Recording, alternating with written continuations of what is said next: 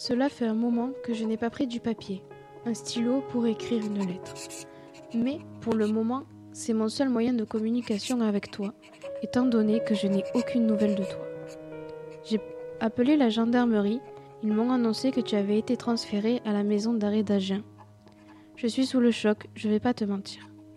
Si je t'écris, c'est pour que tu saches que je suis là, même si cela fait du mal.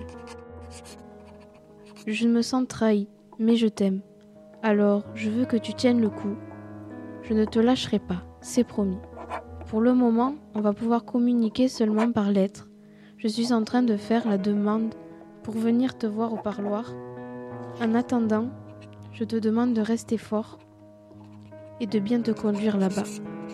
Car tu n'es pas seul, je suis là. Tiens le coup, je suis là. Je t'aime.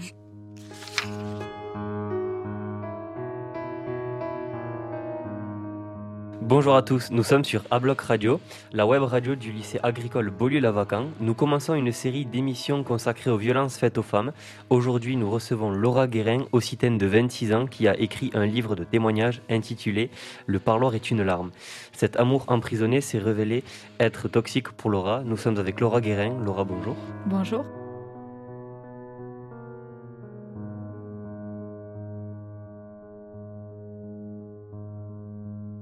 Parlez-nous de votre livre. Euh, alors mon livre, il, parle de d'avant la violence conjugale. J'ai rencontré euh, cet homme qui est devenu le père de mes enfants quand j'avais 17 euh, ans. Très vite, il a été incarcéré. J'ai fait le choix de, de l'attendre, d'aller au parloir par amour. Et donc je, témoigne de cet amour et, de ce qu'on peut vivre, nous, les familles, quand on se rend au parloir et à la sortie de, détention euh, de, mon conjoint de l'époque, euh, ben, très très vite j'ai été battue et euh, du coup j'ai refusé d'admettre l'échec et, d'admettre que cet amour n'était peut-être pas aussi vrai et sincère que, que, ce que j'avais vécu moi pendant les, pendant les parloirs. Qu'est-ce qui vous a donné l'envie d'écrire ce livre? Euh, à l'époque, j'avais 17 ans et j'ai fait le choix de quitter euh, le milieu scolaire euh, pour, pour pouvoir aller au parloir, vu que c'était tous les jeudis. J'ai eu accès au parloir qu'à 18 ans et, et j'avais quand même ce sentiment de ne pas aller être jusqu'au bout.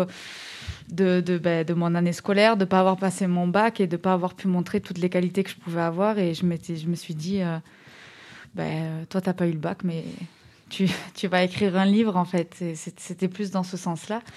Et euh, derrière, c'était aussi pour, euh, pour témoigner plus de, de, de, ce qu'on pouvait vivre au parloir, parce que finalement, euh, on est, on est jugé d'aimer un homme enfermé, en fait, et alors qu'on n'a absolument rien fait. mais dehors, c'est nous, famille, qui recevons tous les jugements. C'est quand que vous avez commencé à l'écrire? En même temps que je vivais les parloirs. Et euh, combien de temps vous avez mis pour euh, l'accepter, euh, le fait qu'ils sont en prison? Pour accepter sa détention, pour accepter sa détention à lui? Oui. Bah, en fait, tout de suite, moi, c'est bah, après c'est les amours de jeunesse, on les vit peut-être un peu, un peu trop, parfois et sans contrôle et je me suis pas posé la question. J'ai appris qu'il était en détention. J'ai accepté. Je me suis dit, euh, quand il va sortir, euh, je vais lui offrir une autre vie. Je vais l'aider à, affronter tout ça. Et je ne me suis pas posé du tout de questions sur sa détention. Est-ce qu'il est qu'il fallait que j'accepte ou pas? C'était logique pour moi.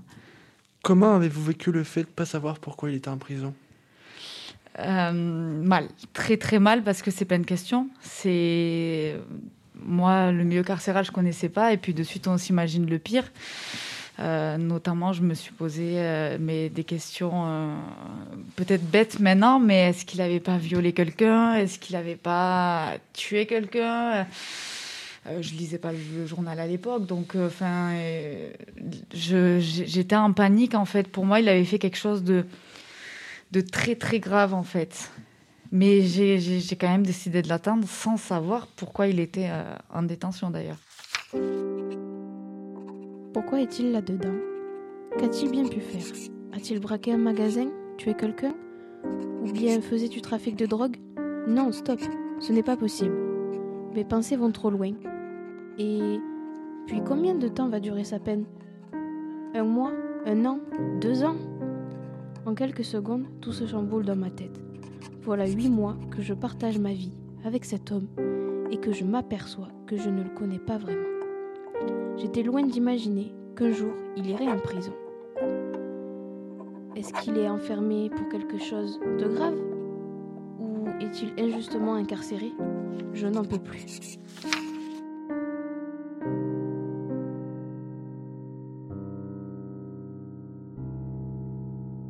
Suite à, sa sortie, euh, du coup, c'est là que les, les, violences ont commencé, mais ça a commencé quand euh, à se dégrader vraiment? Quelques semaines après sa sortie. Mais euh, enfin, moi, si je réponds comme ça, je dirais quelques semaines après sa sortie. Mais si je refais l'histoire du, du, du, parloir et un peu de, de, de, la fin de la détention, il y a forcément dans le livre, je ne raconte pas tout, mais il y a des événements qui commencent, euh, et c'est ce qu'on peut commencer à appeler de la violence psychologique, hein, parce que la violence, elle n'est pas physique.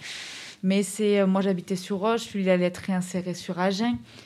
Et c'est euh, si tu quittes pas tout euh, pour venir vivre avec moi à Agen, ben, tu me laisses, je te quitte. En fait, c'est ça commence par des petites menaces finalement, mais que sur le coup, par amour, je vois pas et je n'assimile absolument pas de la violence conjugale. Mais si on reprend l'histoire réellement, on pourrait presque dire que j'étais victime de violences psychologiques, donc euh, con conjugales, euh, même pendant, pendant le, ce, ce livre, quoi, cette histoire. D'accord. Qu'est-ce qui vous a marqué dans cette relation? Euh, Je dirais les coups, déjà. On va essayer d'en parler. Mais ce qui m'a marqué le, le plus, c'était euh, euh, cet homme, moi, que j'ai rencontré et que j'ai aimé, gentil, calme, même aux yeux des autres, à l'extérieur, pas un mot plus haut que l'autre, toujours à aider les autres. Et, euh, et, le jour où il a vraiment, il a vraiment montré qui il était au sein du, contexte familial et dans, notre logement, je crois que c'est ça, c'est ces deux personnalités-là, en fait. Et en fait, on on sait plus si. Du coup, on arrive à trouver des excuses parce qu'on se rattache qu'à la personne gentille et bienveillante qu'on a connue, euh, sans se dire que, en fait, euh, c'était juste. Euh, une, une, mascarade et que sa vraie personnalité est celle qui montre euh, une fois que les portes sont fermées. Je crois que c'est ces deux personnalités-là et c'est ces deux personnes-là que j'avais en face de moi, qui finalement en étaient qu'une seule, qui m'a le plus marqué. On a lu votre témoignage dans La Dépêche. Vous parlez de la nuit de trop. Expliquez-nous. Ah, en fait, ça faisait déjà euh, quatre, presque 4 ans, 4 ans que je subissais les coups, que les polices, euh, les forces de l'ordre intervenaient à mon, à mon domicile. Euh, à plus, moi, j'ai jamais déposé plainte, mais il faut savoir que euh, le parquet peut se saisir de la plainte, euh, peut déposer plainte à la place de la victime. Donc, en fait, il a souvent été incarcéré sans ma plainte à moi. Il est donc reparti en prison régulièrement après, après ce livre pour des faits de violence conjugale. Et, euh, et, cette nuit-là, en fait, euh, alors qu'on nous avait euh, un peu, comme je dis dans la dépêche, prévenu sur sa dernière incarcération qu'au prochain fait de violence, on, pourrait nous sortir les enfants, il n'a pas hésité à frapper son fils de 5 mois qui était dans mes bras et à me balancer à deux reprises dans les escaliers. Et cette nuit-là, pour moi, c'est la nuit de trop parce que bah, c'est celle qui fait que je pars que je décide de déposer plainte. Et, et cette fois, j'ai un de mes enfants qui est touché. Les coups euh, ne concernent pas que moi. Il faut savoir qu'à l'époque, pour moi, être victime de violence conjugale, c'est juste prendre des coups. Pour moi, je l'assimilais comme un très bon papa. Et j'arrivais pas à comprendre qu'en fait, même s'il ne les touchait pas, euh, psychologiquement, il les affectait euh, énormément. D'accord. Et une fois que vous avez porté plainte, qu'est-ce qui s'est passé du coup? Ben, euh, c'est ma première plainte contre lui, à la suite de cette nuit de trop, comme j'appelle. Euh, sauf qu'il n'a pas été incarcéré. Euh, on a été montés tous les deux euh, aux, urgences et donc c'était le même médecin qui nous voyait mais séparément. Et il a décidé de, de, l'envoyer en psychiatrie. Et en fait, pour que donc la, la, garde à vue a été levée sur décision d'un médecin. Et donc, il est parti à l'hôtel psychiatrique et en attente euh, d'un expert psychiatre pour pouvoir le juger. Parce que là, quand la psychiatrie rentre en compte dans la justice, c'est d'abord euh, l'avis médical qui est pris en compte. Si l'expert psychiatre dit qu'il doit être jugé, il sera jugé. Si l'expert psychiatre estime qu'il n'était pas responsable de ses actes ce soir-là, il, n'allait pas être jugé. Sauf que l'expert psychiatre, c'est très très très long. Enfin, ne sont mm. Effet ne sont pas mis immédiatement à disposition euh, pour pouvoir juger quelqu'un. Donc il a été euh, mis en psychiatrie, mais libre euh, de, de, ses mouvements en fait. D'accord. Et justement, par rapport aux, violences que vous avez subies, il y a eu quoi? Il y a eu psychologique, des coups et...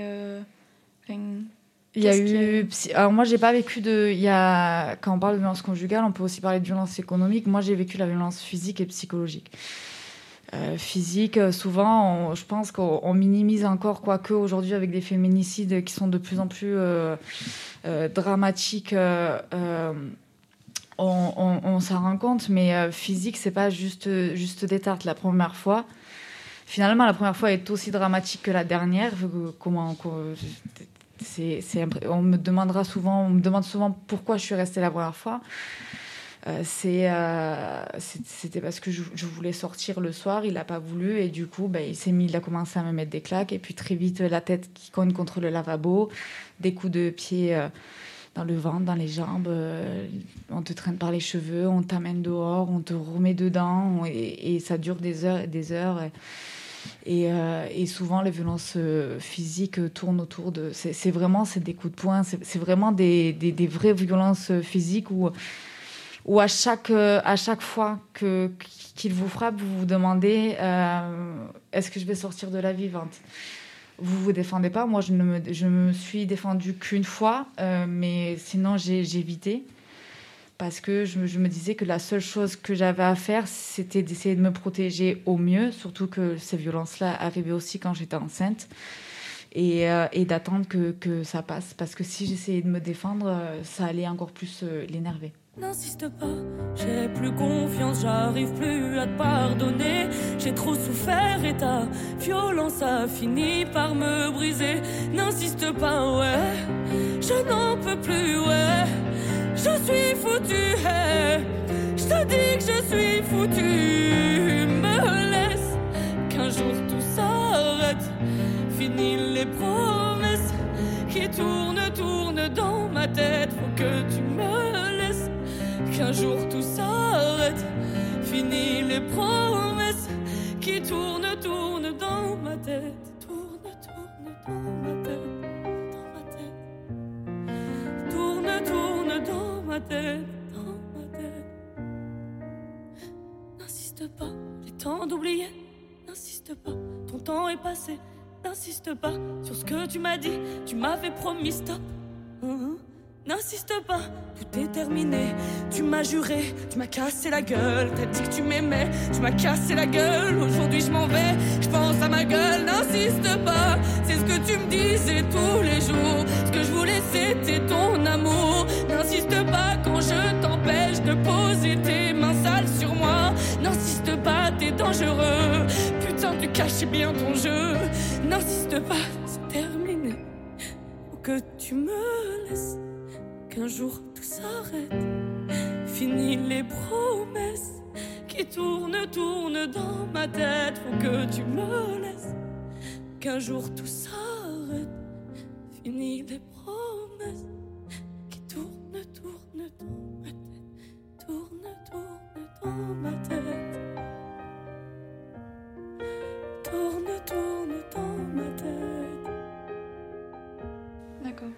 est-ce qu'il euh, y a de la famille ou de votre entourage qui s'est aperçu euh, de ça ou pas?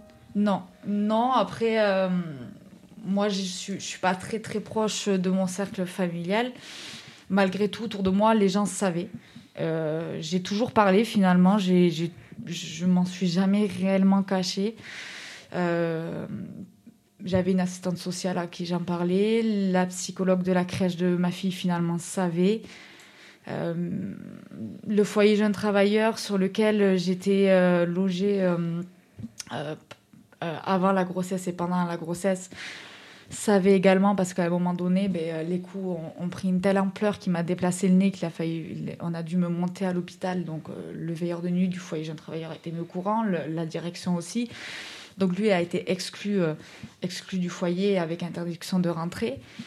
Mais eux, tout ce qu'ils ont fait, au lieu de me rediriger vers une association compétente comme le CIDFF, qui, qui à l'époque où je vivais ça était la seule asso sur le département du Gers, vu que j'étais enceinte euh, et que j'allais déranger au sein du foyer jeune travailleur, ils ont ils, m'ont dépêché à trouver un, logement hors foyer. Et donc, en fait, à ce moment-là, je me suis retrouvée seule. Euh, alors que pendant cette période où, il y a eu l'interdiction de prendre le foyer, je l'avais quitté et je, n'étais absolument plus avec. Et donc je pense qu'à ce moment-là, il y a quand même eu un loupé parce que les professionnels autour de moi savaient, mais, mais, mais à, cette époque-là, ben, euh, personne ne, ne, redirigeait personne et personne ne m'aidait en fait. Est-ce que cette histoire vous a laissé des séquelles physiques et morales? Physique, euh, oui, parce que j'ai le nez déplacé. Ça va être une de mes euh, dernières euh, reconstructions un jour où, j'irai. mais c'est à ma charge, hein, c'est à mes frais. On n'a pas pu me replacer le nez sur le moment même parce que quand je suis montée à l'hôpital, j'étais enceinte. Et vu qu'on ne pouvait pas faire de radio parce que j'étais enceinte, on pouvait pas, on, pouvait pas me replacer le nez. Donc ça, ça sera une dernière reconstruction. C'est la seule physique que j'ai. Après, psychologique, moi j'en ai fait une force, mais je pense que je, pense qu'au fond, oui, il y a quand même aujourd'hui, je, je, je vois l'amour différemment. Euh, je n'ai pas forcément envie de réintégrer un homme H24 à mon domicile parce que je me dis que peut-être les êtres humains, des fois, ne sont pas faits pour vivre H24 sous le même toit. Euh, voilà, je, prends du recul un peu avec tout ça. Et euh, donc, bien évidemment, ça, ça fait la personne que je suis et aujourd'hui, en fait, dans mon quotidien personnel. Euh, je pense que oui, psychologique, il y en aura un peu toujours. Après, euh, chaque jour qui passe, on en, fait, on en fait une force, on la transforme en positif. Parce que, comme j'ai l'habitude de dire, si on commence à, se laisser euh, emporter par nos épreuves et à penser qu'elles nous condamnent, on s'en sort plus. Quoi. Donc. Est-ce que vous avez rencontré d'autres femmes dans votre situation? Oui, beaucoup. Beaucoup, bah, parce qu'en plus, moi, je parle. Moi, j'ai déjà fait des soirées témoignages. Donc sur les réseaux sociaux, je, suis beaucoup contactée. Euh, des jeunes hommes aussi qui s'intéressent euh, aux violences faites aux femmes, qui en fait ont leurs copines euh, actuelles qui, qui, leur disent qu'elles ont été violées ou touchées et qui ne savent pas comment réagir et comment aider. Donc c'est vrai que je suis beaucoup sollicitée et, des fois c'est dur parce que je suis pas professionnelle non plus et, et, se rendre compte qu'il y a autant de jeunes femmes et je dis bien de jeunes femmes parce que c'est de plus en plus tôt, j'ai l'impression, euh, qui subissent ça. Euh, c'est compliqué. Je ne sais, pas comment on peut réellement, euh, réellement les, les, aider, en fait. Je pense qu'il faudrait plus intervenir dans les, dans les lycées, peut-être même dans les collèges de plus en plus tôt. Et plus s'adresser aussi aux hommes parce qu'on s'adresse toujours aux femmes, toujours aux victimes, mais, mais jamais à ceux qui, qui, qui commettent ce genre d'actes, en fait. Vous avez un conseil à donner euh, pour tout le monde? Oui, de parler. En fait, euh, ça pourrait surprendre. Euh, il y a des gens qui vous diraient d'aller porter plainte. Ça, le choix appartient à chacun. La première chose que je dirais, la première étape, c'est de parler. Et si à un moment donné, vous tombez face à quelqu'un qui ne vous écoute pas, qui, ou qui ne vous entend pas, ben, vous savez ce que vous avez vécu, ben, vous parlez à quelqu'un d'autre. Et si cette personne-là, moi, c'est ce qui m'est arrivé, ne vous écoute pas, ben, parlez encore et encore. En fait, vous, savez ce que vous avez vécu. Un jour, il y a quelqu'un qui va venir vous aider, qui va vous guider, qui va peut-être vous aider à franchir la porte d'un commissariat et, la justice prendra aussi en main votre, histoire. Et au jeune homme, ben, ben, je sais que on n'a peut-être pas les mêmes éducations entre les filles et les garçons, mais euh, des fois, ça part d'une plaisanterie, d'une insulte, de, de, choses entre bandes. Et, déjà dans les milieux scolaires que, que, tout ça s'arrête en fait euh, parce que je pense que ça part de là aussi on, nourrit ça et, et de plus faire attention aux aux autres. Et, et même les garçons qui vivent ça aussi également, parce que je, je sais qu'ils parlent moins, ben, pareil, de, de parler. En fait, il n'y a pas de. Il n'y a pas de honte et, et- voilà. Et puis si vous vous êtes au courant d'un cas comme ça, ben, allez prévenir également un- un adulte de, de- de votre lycée qui pourra forcément vous, vous aider et, et- et vous guider. Mais surtout, voilà, qu'on le vive ou qu'on en soit témoin, la première chose à faire, c'est de ne pas fermer les yeux. Moi, mes voisins, ils ont trop fermé les yeux. Ça aurait pu me coûter la vie ou coûter la vie à mon fils. Et euh, ce soir, vous êtes venu nous en parler. euh, c'est Qu'est-ce qui vous a motivé de venir nous en parler ce soir? Euh, bah, moi, je trouve c'est important. Je, je- je l'ai vécu, je, re- je reproche beaucoup, et, et, que ce soit des gens qui ne vivent pas euh, les situations, qui, débattent et qui parlent à notre place. Euh, donc aujourd'hui, j'ai l'opportunité, moi, de, bah, bah, moi, j'ai vécu ça, et, je me dis que je serais peut-être plus entendue que que si vous avez fait venir euh, un professionnel qui allait vous sortir un, un, charabia un peu bien, bien fabriqué. Et, je trouve ça tellement important. Je, me dis qu'on on- on ne vit pas quelque chose euh, pour, pour, euh, pour le garder pour nous. Et si ça peut servir, euh, si ça peut sauver même une personne, ben, ben c'est- c'est c'est déjà énorme. Cette personne, elle sauvera peut-être une autre personne et, et ainsi de suite. Donc euh, voilà. Euh, Merci beaucoup. Eh bien écoutez, merci beaucoup pour être venu pour cette interview. Ben, merci à vous. Donc euh, ben, on vous souhaite tout le meilleur pour, euh, depuis ce qui s'est passé. Merci beaucoup. Bonne soirée. Bonne soirée à vous. Bonne soirée.